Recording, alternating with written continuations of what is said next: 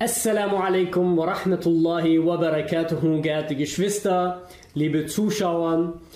Vielen Dank, dass ihr zugeschaltet habt. Wir haben heute natürlich die Iman Talk Reihe und heute haben wir natürlich ein sehr, sehr interessantes Thema und dazu haben wir unseren einzigartigen. da fehlt die Sprache, wenn es um mich geht. also, okay. liebe Leute, Amir sitzt hier. Worum geht's? Okay. Wir besprechen heute ein sehr, sehr wichtiges Thema für Muslime und Nicht-Muslime, um zu reflektieren darüber, wie wir unseren Sinn im Leben setzen sollten. Und dazu haben wir einen sehr interessanten Titel, nämlich Las Vegas Dauer. Ja? Äh, über dieses Thema sind wir zufällig gestolpert. Der Bruder hat das quasi Ganze ein, ein, dem Ganzen ein Konzept gegeben und wir werden darüber sprechen, ähm, was denn diese Thematik mit dem Sinn des Lebens zu tun hat. Geehrter Bruder, was genau meinst du, wenn du von Las Vegas Dauer sprichst? Bismillah, das ist eine sehr wichtige Frage. Danke, dass du mir sie stellst. Denn all das, was wir in der Dauerarbeit tun, ist nichts anderes als die prophetische Tradition, den Job der Propheten weiterzuführen. Und jeder, wahrscheinlich jeder Zuseher weiß, dass ähm, wir nicht in den Städten der Propheten leben. Also weder in den Städten des Propheten Mohammed, Jesus, Noah, all diese Städte sind nicht in Zentraleuropa. Und da unser Fokus hier ist, müssen wir die Dauer und die Daueraspekte auch auf unser Leben sozusagen ausrichten. Aber wir sollten nicht vergessen, woher die kommen. Und der letzte Prophet von Allah ist in Mekka geboren, eine sehr, sehr große Stadt. Und warum wir uns mit dem Thema Mekka und beziehungsweise warum wir Las Vegas im Kontrast zu Mekka sehen heute, ist, weil Mekka und Las Vegas überaus große Gemeinsamkeiten haben. Okay. Das heißt, ähm, natürlich haben sie auch Unterschiede, auf die werden wir auch eingehen, aber die Gemeinsamkeiten haben mich sozusagen überrascht. In der Vorbereitung auf diese Episode habe ich mich sehr stark um die sozialen äh, Standards, um die soziale Entwicklung der beiden Städte ähm, auseinandergesetzt und welche Stellung dort die Menschheit und, so, und die, die, gesellschaftlichen Werte haben. Welche Gemeinsamkeiten würdest du jetzt gerne äh, erwähnen? Es gibt Land? beispielsweise, ähm, wenn man sich das, wenn man sich Mekka und mit äh, Mekka und ähm, Las Vegas von ihrer sozialen Struktur auseinandersetzt, sind da sehr viele Gäste. In Mekka und in Las Vegas, in beiden Städten, kommen vorwiegend Touristen, verbringen eine gewisse Zeit in Mekka bzw. in Las Vegas, um eine gewisse Tat zu tun. In Las Vegas ist das ähm, das Glücksspiel unter anderem. In Mekka ist es äh, unter anderem Gebets, äh, Ibadat, also Gebetstätigkeiten. Es gibt auch, beide sind Metropolen. Also in beiden Städten leben ziemlich wenig äh, Menschen und vorwiegend äh, Touristen. Wir sprechen aber hier nicht von 1000 oder 100.000, sondern von mehreren Millionen Menschen, die mhm. jedes Jahr um ein einziges Ziel nach Las Vegas und nach Mekka reisen natürlich unterschiedliche Menschen. Ein anderes großes, ähm, äh, große Gemeinsamkeit ist, dass diese Städte von immer denselben Menschen äh, besucht werden. Also in der Regel verbringen immer wieder dieselben Personen dort ihre Reisen. Das heißt, entweder wenn du Glücksspiel betreibst, de facto bist du häufig in Las Vegas und wenn du häufig Omra machst, bist du häufig in Mekka. Und das sind sehr, sehr viele Gemeinsamkeiten, die soziale Entwicklung ist auch sehr, sehr ähnlich und vorwiegend auch die Unterschiede, die wir dann auch berichten wollen. Es gibt auch große Unterschiede diese Stadt. Es ist aber erstaunlich, dass man aus ähm, so unterschiedlichen Städten dennoch solche Gemeinsamkeiten äh, herausfiltern kann. Ja, das ist sehr interessant. Diese, diese Tätigkeit in Las Vegas, dieses Glücksspiel, ist ein milliardenschweres Industriegebiet. Genauso wie der Haram. In, beim Haram hast du auch sehr viele Institutionen, ähm, Geschäfte um die Tätigkeit des, äh, des Gottesdienstes herum, wie in Las Vegas. Also ziemlich ähnlich eigentlich. Auch viele fliegen, hundert, viele fliegen hunderte oder tausende Kilometer nur um diese Tat dort zu begehen. Ja, und es ist auch, mir ist gerade ein Vers aus dem Koran ähm, eingefallen, wo Allah subhanahu wa ta'ala sagt, seht ihr denn nicht die Menschen, die ihre Gelüste zu Gott gemacht Ja. haben? Und in Las Vegas Menschen, die quasi ähm, ihren Gelüsten folgen und dieses Glücksspiel testen. Ja? Ja. Und wir können bestätigen, wir sehen sie, ja. Das ist sehr, sehr Es interessant. sind auch, beide sind weltweit bekannt für ihre Tat. Also jeder weiß, wofür Las Vegas steht und jeder weiß, wofür Mekka steht. Es gibt im Übrigen im, im Deutschen ein Sprichwort, ähm, das Mekka von. Also wenn beispielsweise Fußballer äh, nach Madrid fliegen, dann ist das das Mekka von den Fußballern. Ja. Oder im Deutsch, im wienerischen Dialekt gibt es sogar ein, ein Synonym für langes Gehen, nämlich Hatschen. Das kennen die Wiener, aber die Nicht-Deutschen nicht. Hatschen heißt lange gehen, kommt von El-Hatsch. Ja. Wenn man sich jetzt die Unterschiede auch ansieht, weil da gibt es natürlich, ich bin ja nicht äh, ähm, irre gegangen, sondern ich weiß ja natürlich, äh, dass es auch gewaltige Unterschiede der beiden Städte gibt. Nämlich fast jede Tat, die in Las Vegas möglich ist, ist in Mekka nicht möglich. Und fast jede Tat, die in Mekka erlaubt ist, ist in Las Vegas unmöglich. Beginnen wir beim Glücksspiel. Las Vegas ist die Hauptstadt des Glücksspiels. Und jeder weiß, dass im Islam jegliche Art von Glücksspiel nicht gestattet ist. Wir haben aber auch in Las Vegas sehr viel Konsum von Khamr, von Berauschenden. Ich spreche jetzt nicht explizit vom Alkohol, was ein Teil von Khamr ist, aber auch die Drogen sind ein großer Unterschied. In Las Vegas werden sehr viel, es wird sehr viel Alkohol, sehr viel Drogen und sehr viel Tabak konsumiert. Alles drei Dinge, die wir nicht in Mekka vorfinden. Auch ein großer Unterschied. Ein anderer großer Unterschied ist ähm, die Freizeitaktivität. Wir haben in Las Vegas neben dem Glücksspiel auch sehr viele touristische Aktivitäten. Und es gibt aber auch einen sehr, sehr starken Drang zur illegalen ähm, Prostitution. Es tut mir leid, dass man so explizit sein muss. Die freie Körperkultur wird in Las Vegas sehr stark gepflogen. Und das ist auch etwas, was es in diese Freizügigkeit ähm, gibt es nicht in Mekka. Ganz klar, es gibt nicht diese Freizügigkeit. Wahrscheinlich ist es die Stadt, die am gegenteiligsten in Es Sachen ist sehr diametral, ja, ja. Exakt. Also das ist ein gewaltiger Unterschied und der, der größte Unterschied für mich als Sozialwissenschaftler, was ich studiere, ist die Soziologie. Die Menschen in Mekka und Las Vegas haben beispielsweise in der Kriminalität unglaublich große Unterschiede. Die Kriminalitätsstatistik von dem Bundesstaat Nevada, wo Las Vegas ein Teil Stadt ist, also ein, die City of Las Vegas ist im Bundesstaat Mhm, Nevada in okay. den USA.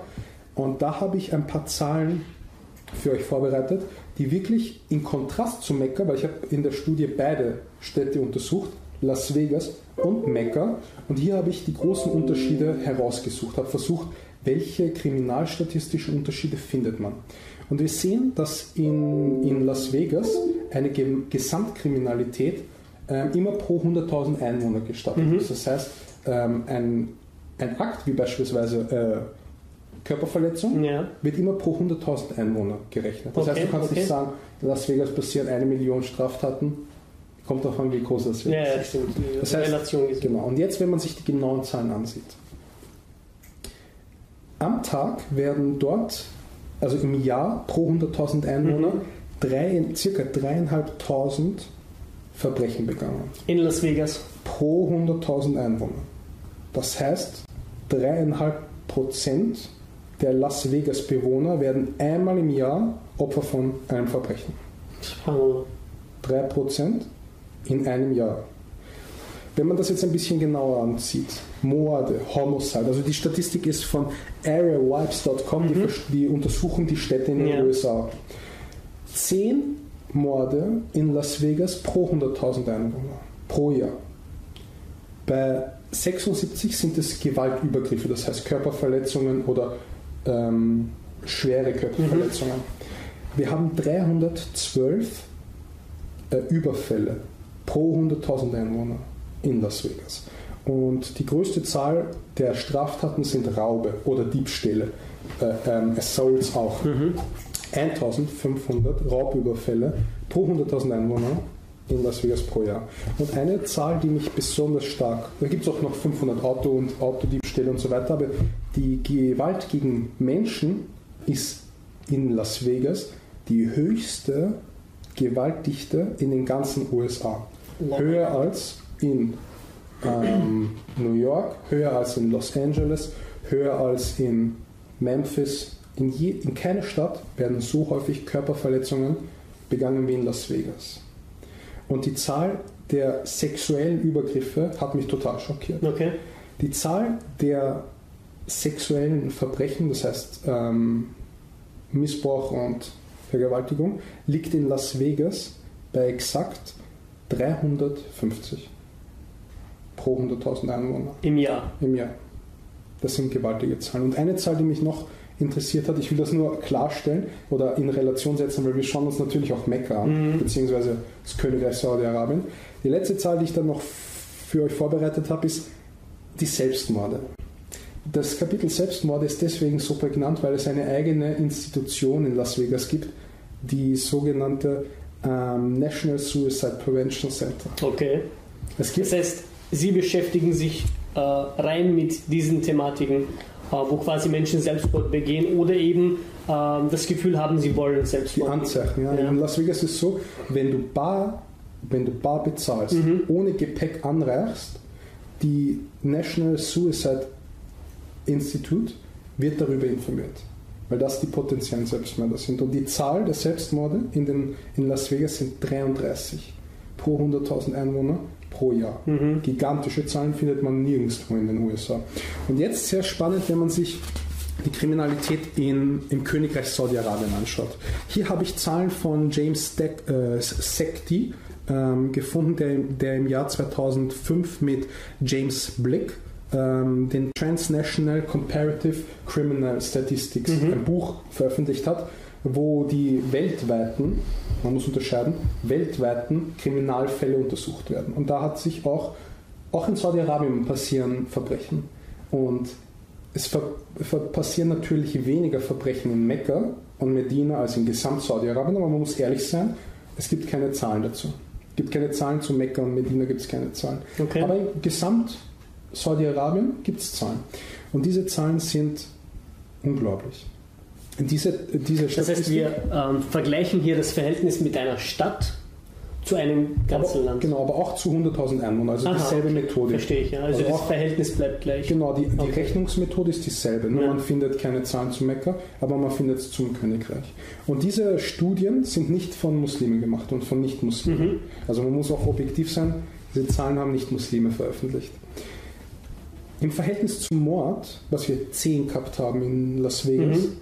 Passiert dort mit einer 0,01 pro 100.000 Einwohner. Also 0,011 Morde passieren in Also Saudi-Arabien. weniger als ein Zehntel Mensch.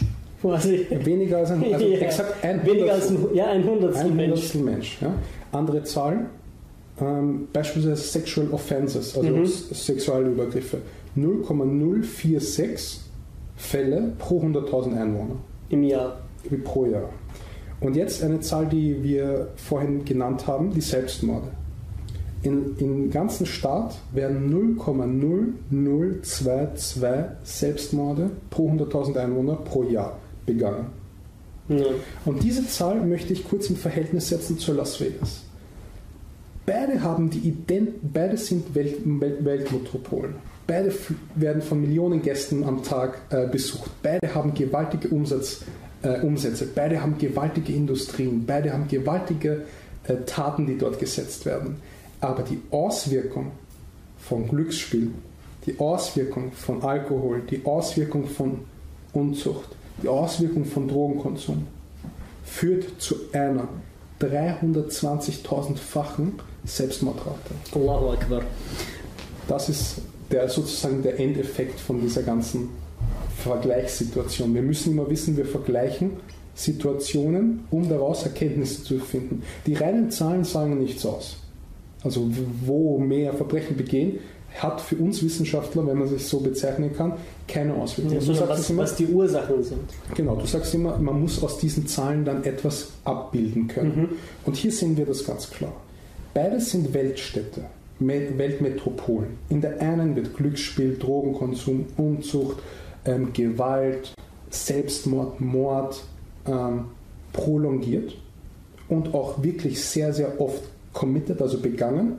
In der anderen, in der anderen Stadt, in Mekka, gibt es Gottesdienst, gibt es keine Musik, kein Glücksspiel, keine Drogen, keine Gewalt, sondern nur die Aufrichtigkeit und die Gebetseinheiten fünfmal am Tag. Ich meine, wie, wie, du bist schon in Mekka gewesen, wie kann man sich das überhaupt vorstellen? Man muss ja für jedes Gebet gewaschen sein.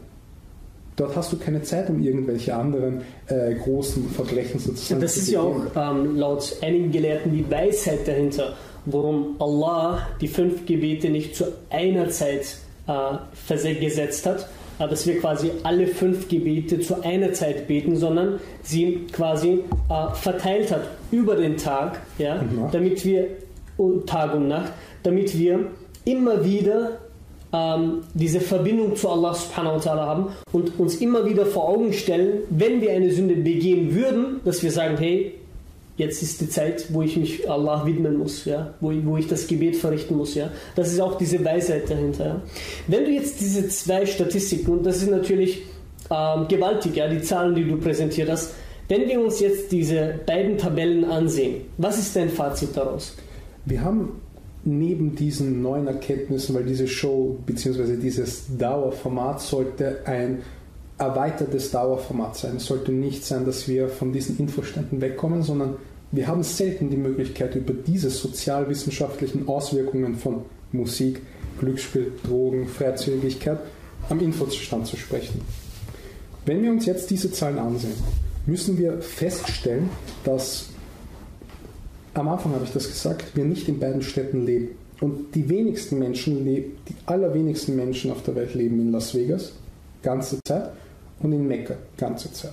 Viele besuchen diese Städte. Und es gibt sogar Muslime, die beide Städte besuchen.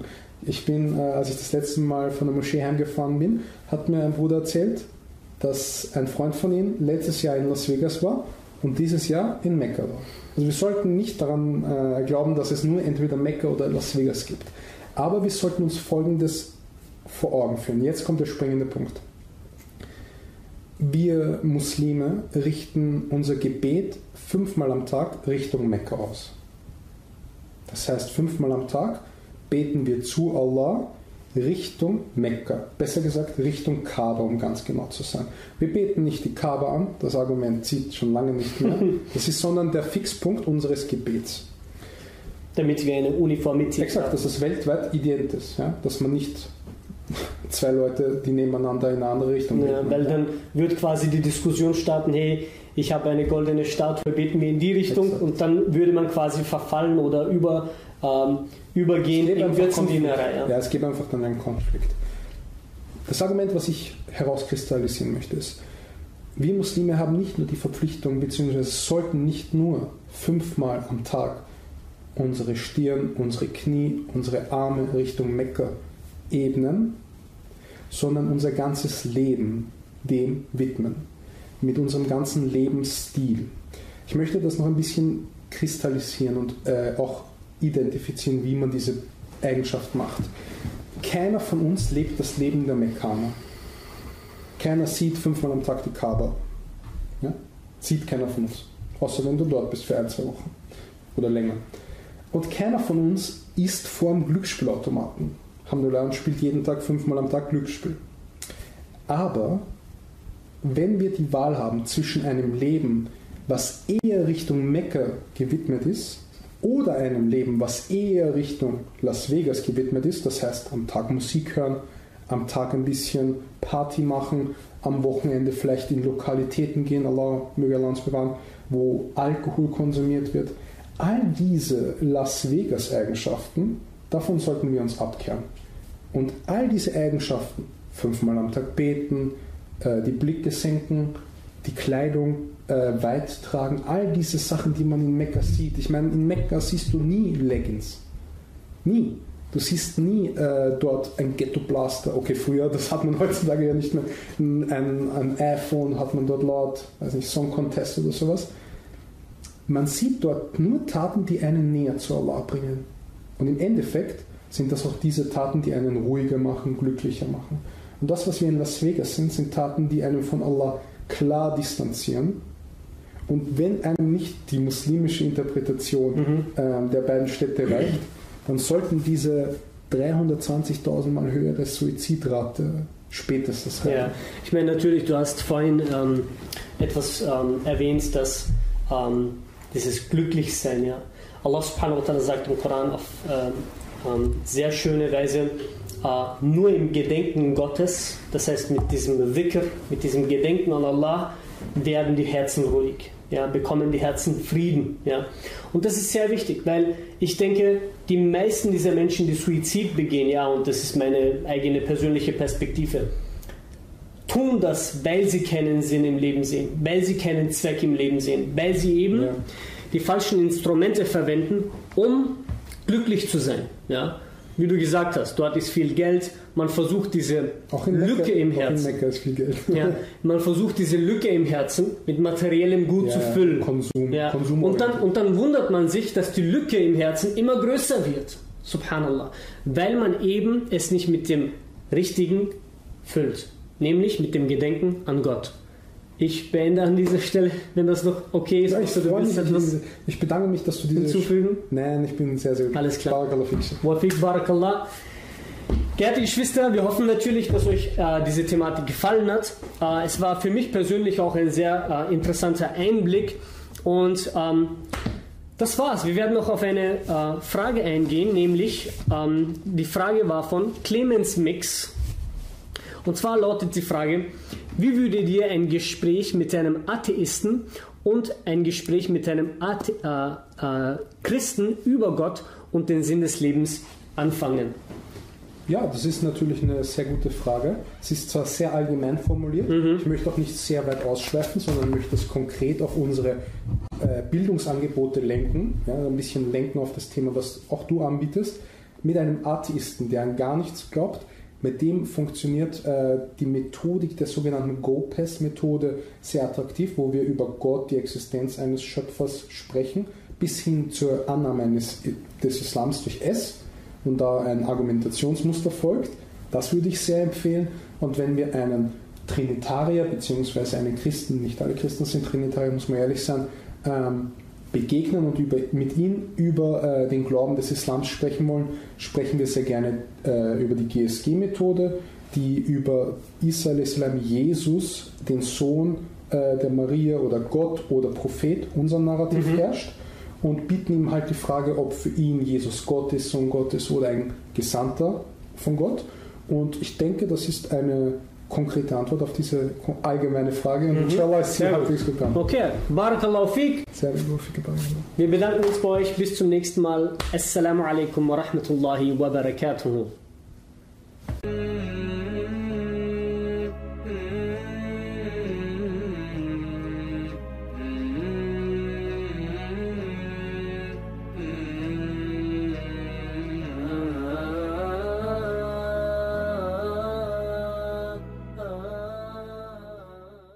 Wenn dir diese Show gefällt und du noch weitere Gäste sehen möchtest, dann werde auch du ein Iman-Supporter und unterstütze unsere Arbeit langfristig.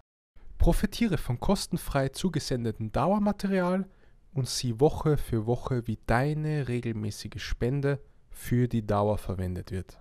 Wenn du von Iman überzeugt bist, dann klicke jetzt den ersten Link in der Beschreibung und werde noch heute Iman Dauer Supporter. Danke vielmals.